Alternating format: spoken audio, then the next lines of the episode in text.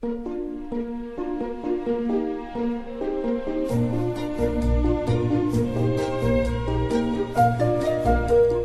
末的午夜场，快乐分多金，Emily 带给你自在好心情，最舒服的姿势，最安静的角落，享受一个人的夜生活。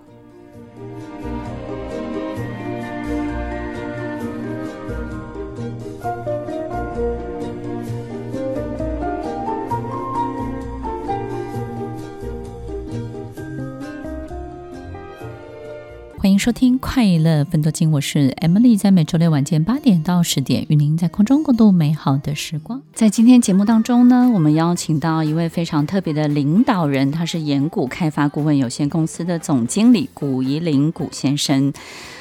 遇到对手了，我觉得今天的节目一定会非常好听。谷宜林先生呢，同时也是中华民国都市计划技师工会全国联合会的理事长，他的人生。在面对很多这种非常坚硬跟艰涩的人来人往的过程当中呢，我们都觉得他有一颗柔软的心，但是他不承认。那古先生跟所有听众朋友问好一下。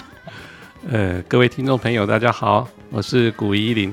今天非常谢谢 Emily 老师的邀请哦，我一直非常期待，因为他的声音非常的好听，所以我一直在向往有机会能够跟他面对面的对话。今天我们要把这个古先生呢不为人知的很多的这种神秘感一一揭露出来。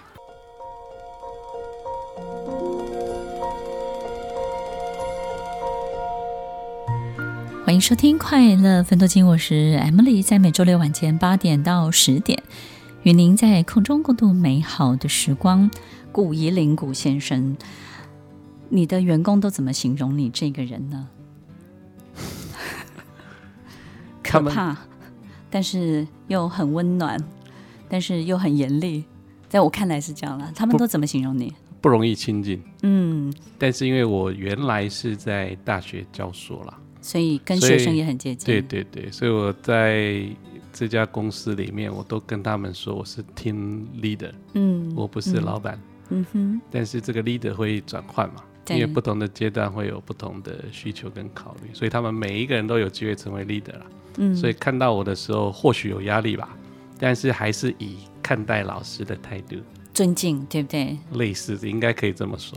所以其实领导人有很多不同的路线跟风格，所以你比较是那种教教导他们，对不对？就是在很多的事情不会跟会的过程，或是做到对的过程当中的教导。对，因为我们的公司所做的事情比较特殊啦。如果在、嗯过去，因为我看这个节目是针对主科嘛，虽然我们是在主北啦，但是我们做的不是高科技行业，我们也不是一般的气管服务业，嗯、我们其实做的是跟大家生活相关的土地变更啊、建筑物等等的相关的工作。这些事情它有一定程度的专业啦，嗯，也有一定程度必须跟法令去做结合，因为它关系的是非常大的利益嘛。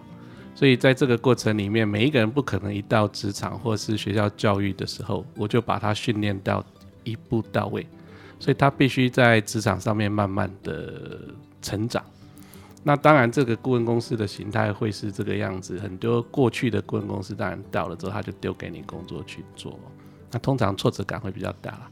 所以他除了专业，还有很多的人情世故，对不对？我我发现你这个行业很多 political 的这种。这个人跟人之间的这个都是我要去面对，不是他们面对。哦，是你面对啊！我的天哪！对，都必须我去处理啦。所以对他们来讲，我就希望说是一个引导者，嗯嗯，是一个教育者，嗯，是一个培育他们的人。但是我都跟他们讲说，你在我这边待过，只要一定时间。之后，嗯，我相信会是在业界里面的翘楚啦。嗯，那之后就算不留在这家公司，你自行创业或离开做任何的事情哦，应该都有相当程度的能力可以独当一面。所以这个是是我对他们的互动。如果如果一个领导人他是用一个这样的这种教学跟教导的方式。去看待他的员工的时候，其实他会看到很多这种员工的心理状态会比较多一点，对，对不对？对。所以大部分你会在专业的技术上面协助他们，但是在他们的这种心理建设上面也会下很大的功夫吧？当然，当然，对吧？当然，对。因为因为我觉得你们做的这些行业跟所有的事情，其实对一个年轻人或初入这个行业的人，其实考验是很大的。对。因为会吓到吧，对不对？因为涉及到土地变更嘛，嗯、特别是土地变更，就像我们最近几年比较夯在做太阳能、地面型太阳能光电的发电，嗯嗯。嗯、这些电厂，嗯、电厂要能够发电前，不是板子放上去就能发电了、啊，它在板子能不能放在这块土地上面的时候，嗯，它就会面临一些必须要调整它现在使用功能、使用分区，而且它非常复杂，对，嗯、所以当过了之后就。所谓的电业商来讲，它就是一个非常大的资金的流转，嗯嗯，所以对这些年轻人来讲，或是一出到职场上面，他可能会觉得说，哇，我一看他可能未来的的的金额就可能上百亿，对，那会不会产生一个心理上面的压抑，或者是我做不好，嗯嗯，而有所冲击，或者是老板会要求，当然会有，但也会因为参与了一个巨大的计划。而感到非常的骄傲，对，对不对？就像罗马帝国的时候，我们要住在罗马一样，觉得现在我们要参与的是正在变动的那个心脏在跳动的事情，对，对，对，对不对？它会影响后面后续的很多的产业，对不对？当然，当然。所以其实你在看这些年轻人跟在你身边，你觉得他们其实需要挑战的最大的自己克服最大的心魔可能会是什么？心魔就是他对专业的不熟悉，嗯，嗯，这个是一个到目前为止我认为对他们最大的困惑。那会不会年轻人在这个行业当中会有一点误会，就是他只要手腕，或是他只要人际关系好、人脉好，他其实就能够搞定一切，然后他就比较不会觉得专业这件事情很重要。会不会也遇到这样的人？其实是还好啦，因为我们这一个行业里面不是一人决定，嗯，也不是我。我类似我是建筑师，我画的图好，然后房子就盖得出来，不是啊？嗯嗯、我我必须把一个工作项目做到好的时候，他从资料的提出到最后，透过地方政府，甚至有的要到中央政府，嗯，审议通过，它是一段的路程啦。这真的非常非常对，所以他们所面对的就是专业上面的压力、嗯、时间上面的压力等等。嗯嗯、另外还有一个比较特别的是。可能在其他的行业，我把自己能力养成之后，我可以自己离开，嗯，去创造我另外一个天地嘛，嗯。可是，在我们这边，因为它普遍我们看起来是团队合作。我我虽然做的是土地规划、土地变更，但是我可能跟测量、跟水保对有相关，跟环境有相关，我无法独立作业。它是一个非常复杂的产业链，所以他们会会 confuse 说，那我到这边，我学了这么多的。技术之后这么多的 knowledge 之后，未来要怎么办？难道我就一直在做这件事情吗？嗯嗯、还是我必须有更好的发展？你在事业当中的这些体会，你怎么样把它转换成对你的孩子的人生的提醒呢？人生的我，我其实常常告诉我，我我有两个儿子啊，嗯、我其实常常告诉他们的一件事情哦，就是，嗯，人生有非常多的挑战，嗯，我们每个阶段会碰到不同的事情。但是唯有一件事情啊，就是我们待人要真诚，嗯、我们的态度要好，嗯、态度决定一切，态度决定高度啦。嗯、然后在某一些事情上面，你如果认为是对的，你就坚持下去做。这个其实我对我的同事也是这么期待他们。这两个儿子会听这一集的节目吗？哎，应该会吧。应该会。OK，好。不听也强迫他听。你觉得这两个儿子让你最骄傲的是什么？一句话，最骄傲的，嗯，我我觉得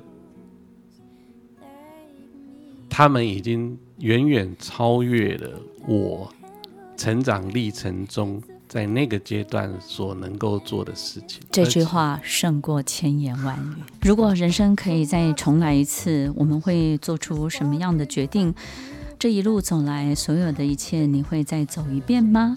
有时候我们可能不知道眼前的事情是这么大的考验，这么大的困难，但是我们也不知道原来它会带来这么多的甜蜜。我觉得古先生在创业的过程当中，一定遇到很多奇特的事情。哎，我觉得像古先生这样的人哦，其实就是天线很敏感。然后，但是呢，这个人学的东西很科学，也就是呢，你用科学的很多的这种方式去过滤，但是你内心深处应该相信很多事情不可思议，对不对？所以在你创业的过程当中，一定也发生过很多奇奇特特的事情。你自己觉得呢？在整个过程当中，呃，我的求学环境跟历程啊，应该是人家所谓的理工人的逻辑啦。所以我其实从以前到现在，虽然我最后拿到博士学位，只有哎，虽然拿到博士学位，但是我虽然我我我并不是一个喜欢读书的小孩，然后不喜欢读书，所以，我的一路上来，某种程度都是因缘际遇啦。像、呃、考硕士是因为不想当兵嘛，哦，所以要当狱官。这样。考博士是指导教授认为他要证明他在。某一些学校还有影响力，嗯，所以就去考了，嗯，然后当完兵之后，考上教育部的公费到英国去做 postdoc 博士后研究，啊，也是因为我太太她要做短期研究，我要陪她去，所以去考教育部公费的，嗯，然后也就就就就去了嘛。那回来之后呢，刚好我的指导老师当了大学的校长，他说：“哎，两个人都一起过来。”所以我就到南部某一个私立大学去任教了。那教教教，因为私校嘛，在他其实机会也比较多，嗯，所以就当两年升，哎，三年升等，当了系主任，又接了学群召集人，就类似院长的等级，然后又到学校当了一级行政主管。那但是私立学校有一些经营上面的一些问题，所以我印象中非常深刻。有一次，呃。那个学校招生有一些问题哦，他打电话给我说：“主任怎么办？我们今年招生非常的差。”我老大坐在旁边睡着，那时候才两岁，我在看着他说：“嗯、啊，你爸爸快没有工作了，怎么办？”嗯。嗯，后来我们到成大的校园里面去，因为我从成大毕业的，嗯、我就跟我太太说：“我看着那一棵榕树，嗯，我就跟他说：‘你想到成大任教吗？’因为他也是 PhD，他也在学校教书嘛。他说：‘当然想啊。’嗯，我说。可是到学校教书能怎么样呢？我在升等副教授、教授再上去，就是这样子了。我说我有机会，我干脆离开去业界好了。刚好有人找我嘛。我说那我去业界好了。我说业界至少我努力啦，我认真做，或许我看得到我的绩效。嗯。所以那个时候我离开的时候是一个大家认为最最荒谬的时刻，所以非常多人认为说你脑袋有问题啊。你怎么会在大学的一个好的环境去离开到业界去呢？大家都是从业界到大学里面来任教啊。嗯，所有的部门、公部门、私部门都想到学界，你怎么会会到业界？所以其实过程没有太多的计划，对不对？对。然后也不是这种本来就有的这些企图心的想法，都不是。对，嗯、所以它是一个钟摆啦。嗯，钟摆摆来摆去，最后决定就是。花一折刚完休，嗯，然后就就发生了，就出去了，嗯，然后出去就到业界了，对，然后一路就就因缘际遇，然后又回来开了自己的公司，嗯，就成功了，嗯，也不能说成功了，我也不要用成功两个字啦，就大家一起促成，我们这个团队，让我们从非常短，这个大家都很难相信啦。其实我这家公司到目前为止，我自己设立主导才八年，嗯。一开始才四个，包括我才四个。我本来要回学校教书了，嗯，我借调结束之后要回学校，但是他们就说：“老师，我跟你离开好不好？” 就为了他们拿了一笔钱，设立了一家公司。现在这家公司的规模是当时创立的时候将近八倍，快要到九倍的规模了。我觉得大家一路走来都是大家促成的啦。所以刚刚您提到的。它是一种机缘，你也很难想到未来会怎么样。听众朋友，其实我们在听古一林先生分享这一路，没有太多的想法跟计划，然后走着走着就到这了。其实我发现他有一个很特别的能力，叫化繁为简的能力。这件事情呢，其实很多时候我们会发现，就是总体上面来说，好像自己也没有做到什么，然后于是他一切就发生了。但是我自己个人对他的观察，他是可以把一件事情拆解成从三个动作拆解成三百个动作，然后确保这件事情绝对的完成。这个拆解其实是我在你身上看见一个很重要的特特质，因为我们大部分的人哦是看到三百个，想办法把它简化成三个，对不对？对。然后呢，让让自己觉得这件事情很简单，我只要像不像三分样，然后我只要照着做就可以。其实这些一点都不会成功。但是呢，刚好古先生反过来，你是一个非常非常会拆解这些细节的人。嗯然后我们在告诉别人的时候，可能也别人没有必要了解那么多的时候，我们就会告诉他啊，那也就是三个动作，三个动作。嗯。所以听众朋友，你其实刚刚听到的是这个，那这个化繁为简，这个把简单的东西在拆解这些事情的过程当中，你你被理解吗？因为我相信很多的员工会不理解你为什么要 detail 到这个程度，对不对？做这些事情，这跟我的。特质有关啦，因为其实我我我这个人不太认输啦。嗯，我其实从小到大都不太认输。你是不是经常自己搞懂很多事情？对对对对。我举一个最简单的例子哦，我我念高中的时候，我姐姐带我去，那时候民歌西餐厅比较比较风靡，点歌写写单子。他他他带我去民歌西餐厅，他说：“你看这个男生，我认识，他在大学，他念清大。”然后吉他弹得这么好，歌又唱得好，更何况他会做中国结。我就说中国结了不起，他说了不起啊，你不会做啊。我为了他讲这句话之后，我到那个那些相关的艺品店，嗯，自己去买绳子，嗯，嗯自己去买珠子，嗯，我开始做，自己研究，对，研究了一个多月，我做出一一尾金鱼出来，嗯，嗯然后我就拿给我妈看，给我姐，她说你去哪里买？我说市场买的，她说真的吗？我说我自己做的，没有人要相信。嗯，然后我就交给她，送给她之后，我就告诉她说，嗯，我会做的，嗯，从此我就结束了这件事情。所以在工作上面，我我其实我不喜欢跟人家比较，我也不喜欢求胜利，嗯，但是我不喜欢你认为我不会或看不起我，所以我会把每一个事情的各个环节把它弄清楚，因为你唯有弄清楚了之后。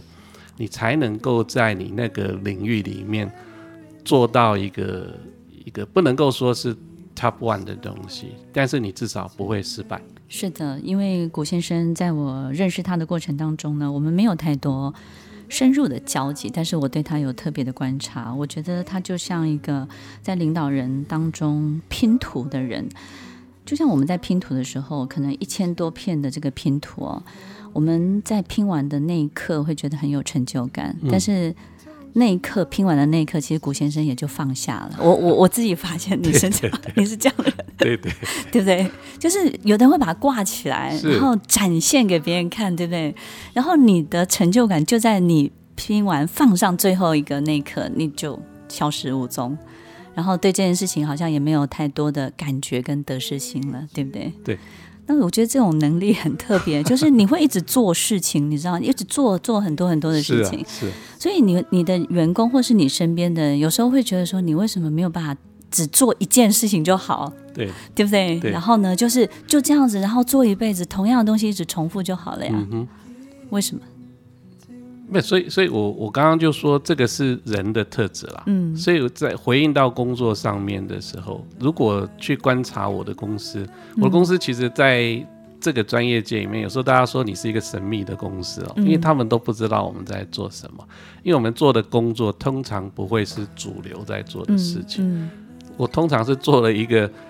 可能做了一段时间之后，这个东西变成主流，我就不做了。嗯，嗯，所以我们我我一直跟大家讲说，我这家公司的发展大概每三年我们会有一个一个一个 turn，嗯，那一个一个曲线走上去之后，看起来它可以持续的平稳或者是发展。其实某种程度我们已经开始在做转变了，嗯嗯，所以我们会不断的调整，不断的调整，不断的调整。这就跟我刚刚的所提到的是一样。有时候专业要保持一些好奇心啊。我觉得领导人在创造制造潮流这件事情是非常伟大的。但是呢，很多的领导人并不想只成为 fashion，或者是说大家跟着做，然后我就跟着起哄，或者是投入这些大家都正在谈论的一切。所以其实你经常在这些事情发生之后，然后你就退回到原点，又开始启动另外一个计划，对不对？对，是不是这样子？跟在你身边的人很累耶。对，蛮累的。对啊，你永远都在做新的事情，所以他们都不喜欢看我 line 他，他们都不读了。OK，听众朋友，在我们不管是在职场或者是人生的很多条道路当中，我们经常会坚持一路到底，油门一路到底。然后呢，同样的事情，同样的角色，因应所有一切人生的变化。但是，如果你不在多条路上去看见你自己真正的样子，你永远不知道真正完整的自己的图像是什么。如果在古先生身上，我们可以看到这一切，那每一个领导人在养成的过程当中，就要告诉自己：我到底还有什么？我对这个世界还有好奇吗？古先生，你还有好奇吗？有啊，要保持好奇心，保持好奇心，我，们才可以不断的突破。每一个人心中都住着一个孩子，古先生，你心中的小男孩长什么样子呢？小古，我心中的小孩比较叛逆吧，比较叛逆，有一点叛逆，嗯，但是又有守规矩，所以其实叫做。守规矩下的叛逆啊，那个就像眷村呢、啊。你知道我们那个看宝岛一村的戏哦，有一个很有趣的场景，就是呢，在眷村里面打架，嗯、然后打打打到一半呢，看到对方的妈妈会说：“伯母好。”对，对，对不对？对，我从小到大，我爸妈绝对认为我是一个乖小孩。嗯，他他们绝对不知道，后来长大了，当然陆陆续续会告诉他们。嗯，我们看漫画书，从阳台掉漫画书上来。偷偷夹带进去，然后十八岁不到骑机车上学，然后跑撞球间、飙车什么的。但是他们都认为我是一个非常乖的小孩。那这个小男孩跟那个时候你做的所有的事情，离你现在多远了？我的意思是说，心理距离，就是你还还会想起这些事情吗？还会啊，还会啊。哦、所以其实它一直存在。那你？不再做这些事情了，诶、欸，想要做，想要做，但是不会去做，嗯、为什么呢？不会去做，就是现在的有约束力嘛，哦、有一些东西，你有偶包，对不对？对，你不可以，不是偶包，你不可以做。你不可以去做那些事情，你会担心小孩怎么看你吗？对对对，因为我爸爸怎么会是这样的一个人？是，是这样吗？对啊，你每一次其实跟我们见面的时候，我们都想要把你这个小男孩的想要把我扒开来。是的，是的。所以其实，在每一个人的心中住着那个人，其实有时候才是真正坐在驾驶座上的人。我觉得在你的事业当中，刚刚我们提到多条路线，每次你拼完图之后，然后你就要换一条新的挑战。新的计划，对不对？嗯，其实这个就是小男孩，真正坐在驾驶座的人就是他。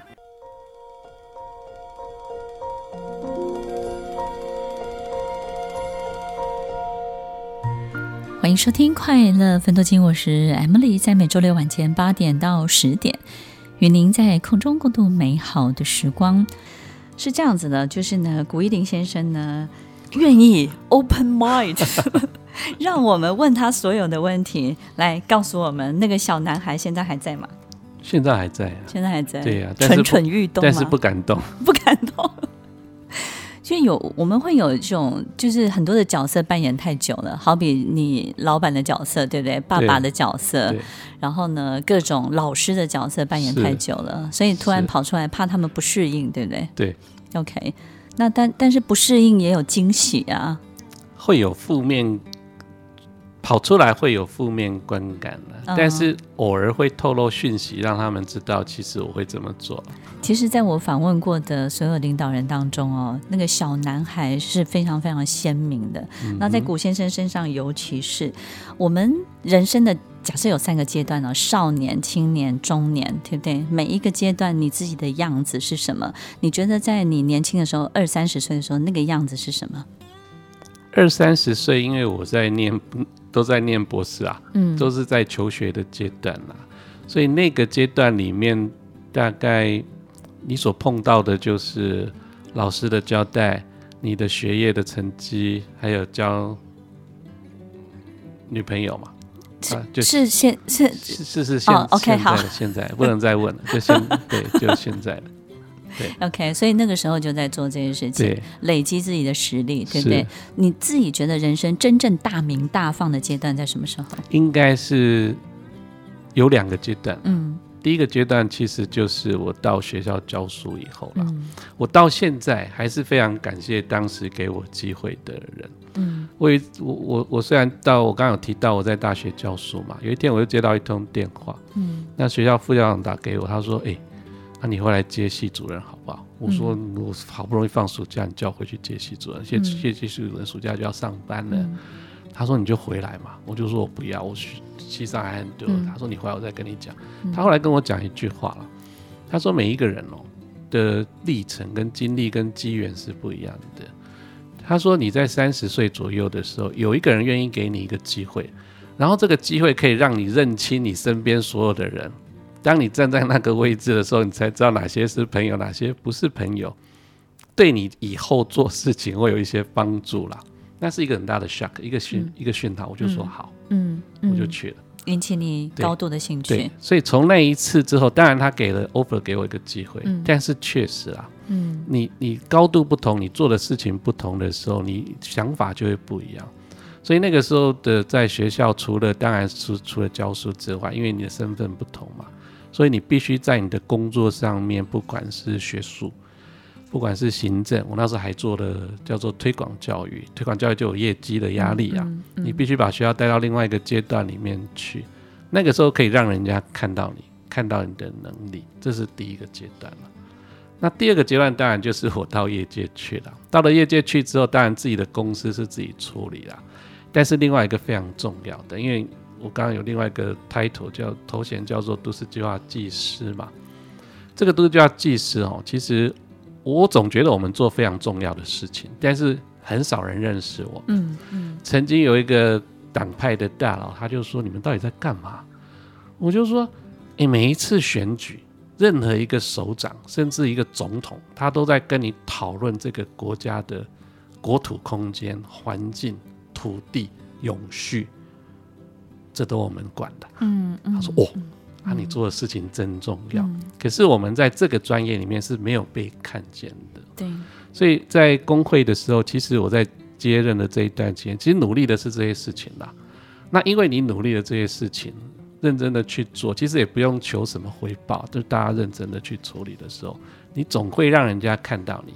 那看到你之后，虽然看起来好像是我站在那个位置，嗯，但实际上是这个专业站在这个位置，嗯，嗯，所以这几年来，大概这个专业已经逐渐的，我不能够说社会，我只能够说所有的地方政府、中央政府资金的，大概都能够看到。那在这个举足轻重，就是说。我发现你的角色的位置非常的重要啊，因为影响到很多很多的人事物。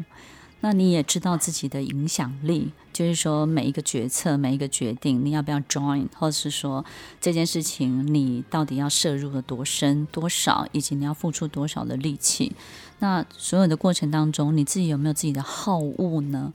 好比说，你就是讨厌这个人，你会为他工作吗？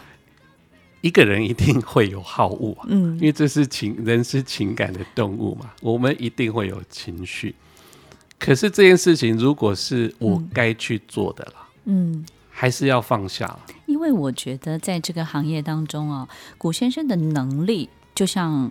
那个熊啊，OK，他是很有能力、很有力气，可是他的心像小白兔哎，你不会觉得自己到就小白兔进入一个丛林里面，然后这些嗜血的、很狼性的，然后所有一切的人的很多的表情、嘴脸，或者是说他们很多做事情的手法，嗯、然后你也见识到了原来这个世界上处理事情的独特的方式有这么多。对不对？你这样太露骨。但我觉得你怎么安顿你自己？你怎么说服你自己？我有时候，嗯、我我常常有时候就告诉自己，跟告诉我的同事啦，我说我们到底是什么样的角色？嗯，因为其实经过我们协助之后，不管是土地规划，或者现在大家非常了解的都市更新啦，这些一个动作下来，他我可能帮他创造几亿、几十亿甚至上百亿的价值。那他们背后做什么事情？其实某种程度，我们也也大概能够理解啦。可是你到底要不要去处理？有的是好的，有的是不好的，有的是该做的，有的确实是不应该去做。但是不该做，你会不会去做？如果这个不该做的里面，他在不该做的逻辑里面，他还是有所谓的社会公益的一些事情在，嗯嗯、我们还是得去做。所以我就说，有时候我像律师，我我常常我我跟律师的朋友说，难道坏人你就不帮他辩护吗？嗯，这是你的专业。嗯，嗯只是你怎么去？当然有些人认为他是坏人，你就不要去了嘛。我说像医生，那个医生难道坏人你就不救他了吗？所以有时候我说，我们的工作跟我们的专业。在看待问题的时候，嗯，像是医生，我要把你的病找出来，帮你理清之后，我给了你一个好的方法。辩证问题的时候，我觉得我像一个律师，嗯，我必须从法律的角度，从事实的角度去看待它了。嗯，当这两个角色放在一起的时候，我我就觉得说，那至少嘛，我们对得起我们自己。但我觉得你的行业真的是很特别，就是说，当你完成了这些，不管是律师、医生的工作，你你的诊断、你的治疗，然后呢，你帮他把所有东西摆平了之后，你也看尽了人生的所有风浪嘞。你对人生还有兴趣吗？就是你你会发现，原来生命这些事情就是这样子做的，就是这样决定的啊。然后哦，原来这些所有一切的安排。你对人生还有高度的兴趣兴致吗？这个这个就是刚刚前一段您问我的。其实现在的年轻人哦，嗯，大概他的困境其中有一个就是这个。你看到了这么多的事情，然后你还能不能坚持？你还愿不愿意去做？对对，我我我只能够这么说啦。其实。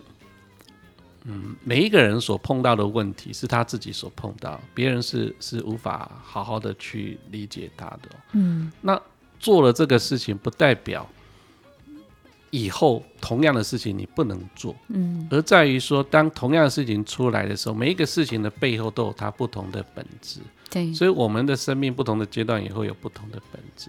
我只是很单纯，我刚刚就讲说，我我只希望我在面对它的时候，我是尽心跟尽力。嗯，而且是努力做好这一件事情，不要去想太多，因为太多的事情去思考的时候，其实确实啦，我们就会放弃很多事情。对，没有错，也做了太多的选择，其实也没什么好选择的。其实，在这个行业里面，我觉得刚刚古先生提到的所有一切，其实就是经常会有很多的这种。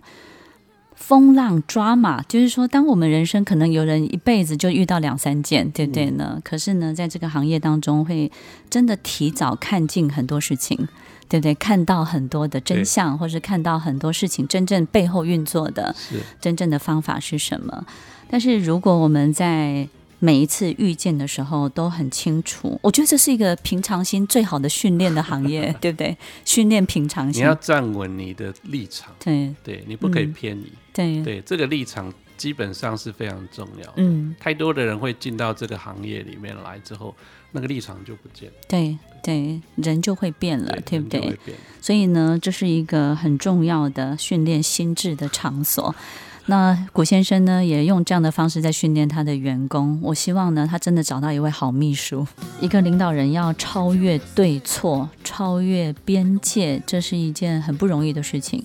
因为其实有时候我们从小到大被教导的这种价值观跟这种界限感，其实呢，让我们对很多同时超越对错的事情不太敢去涉略。那我觉得，其实有时候上帝的存在、老天爷的存在，它其实容许了所有一切的 happen，否则这个世界上不会有各式各种不同的人存在，对不对？就像古先生刚刚我们在节目休息的时候有提到，其实每个人都有不同的角色功能。他他有的人就是来陪伴你的，对不对？对。OK，然后有的人是你要渡他一程的，是不是这样子？对。然后有的人真的是来帮助你的，对你身边应该都出现过吧？对。每一个人都有自己的任务啦，嗯，也有他自己的特质。我我一直相信说，天生我材必有用哦，嗯、只是我们没有发掘它而已啦。嗯、所以其实像在我公司里面的每一个人，我我从来都跟他们说，你若有机会到我这一家公司来，其实某种程度是我要谢谢你，不是你要谢谢我。嗯，那当你进来了之后，呃，我们不会从我我从来不会主动的跟他说你不适合，但是如果你在这边做的不快乐。或者是你没有好好的发挥，我都说是我的错，嗯，是领导者的错。可是你知道吗？你你对一个人喜不喜欢，其实那个人是感受得到的。所以我 我不会主观的去，因为你你站在我旁边，我为什么不喜欢你呢？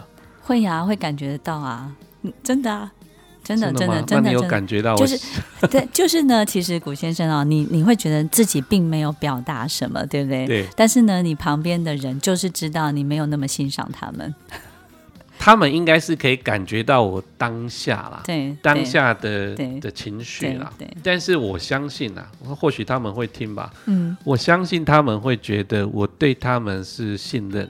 但是我觉得你是依赖的，对你开放了一个。一个空间，就是说，这个空间就是说，OK，我知道你现在是这样，但是呢，我让你可以努力，让你可以改变，或者是说我让你在你自己的空间里面，只要不犯大错，嗯，或者是说只要我可容许的范围，你可以部分的做你自己，对不对？对，是这样子，对，对，对。所以其实容许的空间还算大，哎，是蛮大的啊。对你，你经常很压抑，然后吃斋念佛，忍耐回去念经吗？对不对？没有没有没有，平复自己的心情。没有没有，这个这个有时候是自己要学习啦。你自己在就是说，反正工作上就是这些事情嘛，哈。然后呢，不管怎么样，当一个好老板才是最重要的。那在你心里头呢，我相信你绝对是一个喜欢独处的人。我直觉哦，你你是一个喜欢在开车自己开车的时候独处的人。没错。对，那你刚刚还说要顺便载我们，我的这会吵的。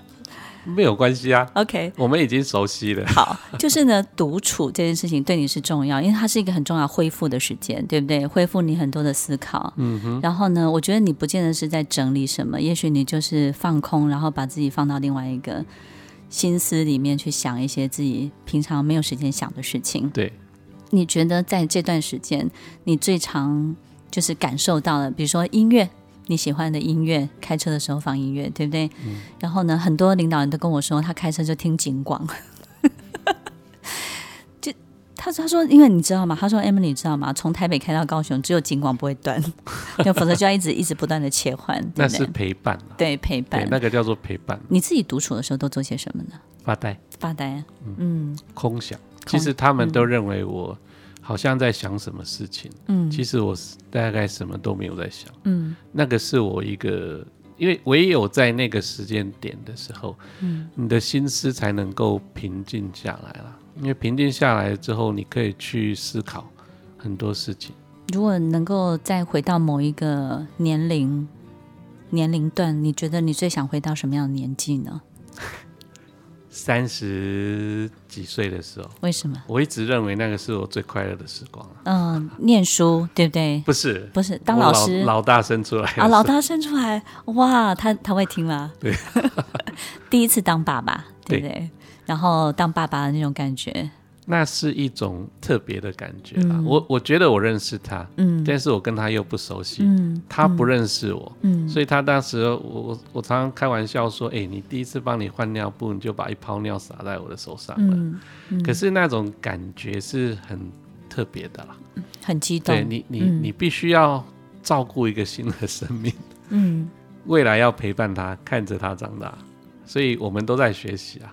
所以，如果那段时间带给你，我我觉得我们最想回去的那个年纪，那段时间，嗯、肯定是在那段时间自己可能是开心的，对，快乐的，对，对不对？对。然后再来就是那段时间，其实经历的很多东西是你现在再也没有办法取得的，是，对不对？对。所以你现在就等着孙子是吗？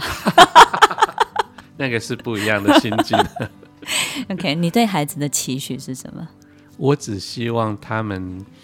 能够坚持自己的理想吧，嗯，因为我觉得每一个孩子哦，他都有他自己独特的想法。嗯，爸妈有时候，我们当然在他们小时候会很多的期待，嗯，也会给他很多的规范。可是到达某一定年纪的时候，我觉得一定要相信他有能力去解决他的问题。所以我这两个那时候在剧团表演的时候，其实我我最大的感触是，当他们达到某一个境界的时候，我都跟他们说，我相信你有能力解决你现在所面对的情境的。所以从那一天开始，他们可以明显感受到，我不再去干预他们太多的事情。所以你是这样看他们？那你的母亲怎么看你呢？